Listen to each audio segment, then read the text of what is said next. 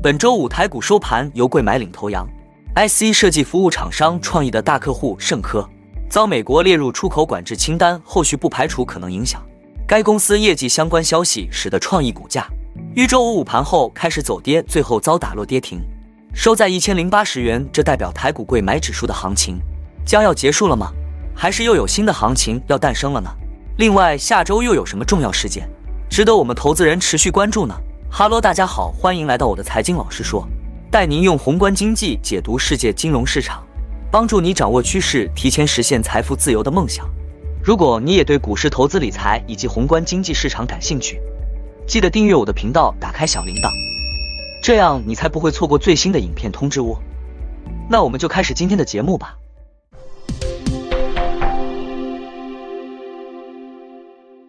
本周加权指数还未走出盘整格局，但外资法人已经由于美国就业市场仍显示出韧性，市场对美联储终端利率的预期进一步抬高至百分之五点五以上，受此影响，本周并未对台股有大幅买超。相对于投信对于三月的做账行情，反而显示大力买的情况有土洋对坐的意味。本周美国公债十年期值利率已经冲破百分之四以上，之前的节目里面有提到。十年期公债直利率如果超过百分之四以上，将不利美国科技股走势，也会间接影响台股，会有回荡的风险。在周五美股收盘，因为在亚特兰大联储主席博斯蒂克发表鸽派言论后，美债直利率大幅下跌百分之二点五，带动美股大幅反弹的主要原因，也造成美元指数走软。从当前的情况来看，美元指数创下一月份以来首周下跌，非美货币本周普遍走强，欧洲央行持续放鹰。料将继续提振欧元，但美元的行情是不是就此结束了呢？投资人需持续观察美债值利率是否会持续走高，将会牵动股市及汇市。所以，观看我节目的观众可以去观察变化，提前掌握趋势。如我举例，美元指数在二月一号创下波段的低点，收至一百零一点二二，甚至在二号最低跌破幺零幺。同时，当时的 C N N 恐惧与贪婪指数创下一年的高点七十七点九七，数值越高，代表市场越贪婪。股市也较有下修的风险。我们看与台股较为联动的小纳指数，就可以看出来有明显的回荡。台币走势也从二月二号开始升至到二十九点六八，一路走升。我也是在这时间节点将部分台币换成了美元。如果当时再将这笔资金换成美元定存，一年期定存利率最高有百分之四，一来一往你就完成了无风险的套利，何乐而不为呢？但这笔资金我还没有做定存之后有其他的用途。希望在之后的节目再与投资朋友们分享。随着二月一份份报表的美国经济数出炉，市场目前对美联储的鹰派加息预期也愈发浓厚。野村证券成为第一家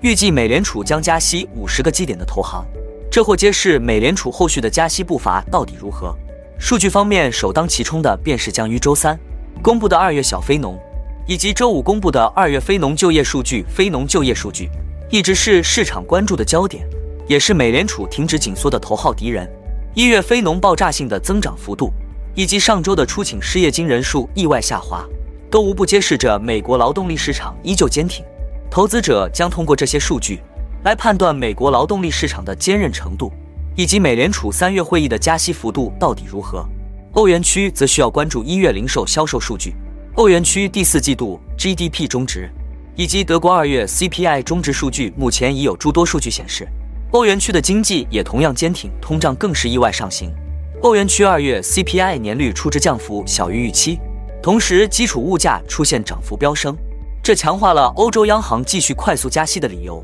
目前，美银巴克莱、摩根士丹利和高盛等投行均预期欧洲央行的终端利率将达百分之四。如果欧元区的经济数据再度意外上行，市场对欧洲央行终端利率的这一压注或更进一步。央行方面，下周将进行讲话的美联储官员只有一位，但这位美联储官员讲话的分量却极大。下周二和周三，美联储主席鲍威尔将分别于参众两院发表半年度货币政策证词。周五，美国前财长萨默斯呼吁美联储主席鲍威尔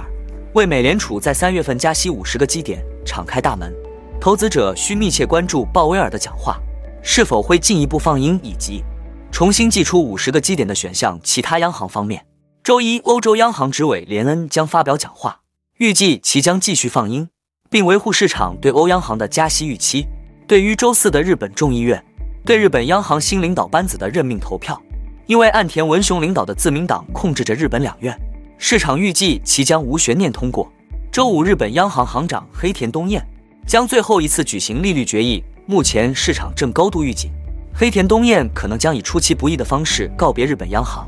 油市方面，俄罗斯将于本月开始实行每天减产五十万桶石油的决定。周三需要关注 AIA 公布的能源展望报告。若原油库存再度超乎预期，可能会进一步打压油市。最后，我们看到美国商务部再度宣布将二十八家中国企业列入实体清单，其中创意的客户盛科通信也在实体清单中。由于营收占比逾一成，创意投资人惊吓杀出。今天中场以跌停价一千零八十元作收。创意对此表示，不对单一客户订单做评论，但着手审视相关细节。在二月四日法说会，总经理戴尚义其实有提到一段话。就能看出端倪。尤其中国近几年在科技战带动的自主热潮、砸钱补贴等动作下，不但是 IC 设计业蓬勃发展，新创的 AI 虚拟货币挖矿公司更是如雨后春笋冒出。这几年中国有很多在软件演算法上具优势的新创团队，因为对于芯片硬件不是太熟悉，开一颗七纳米、五纳米的芯片制成复杂且造价昂贵，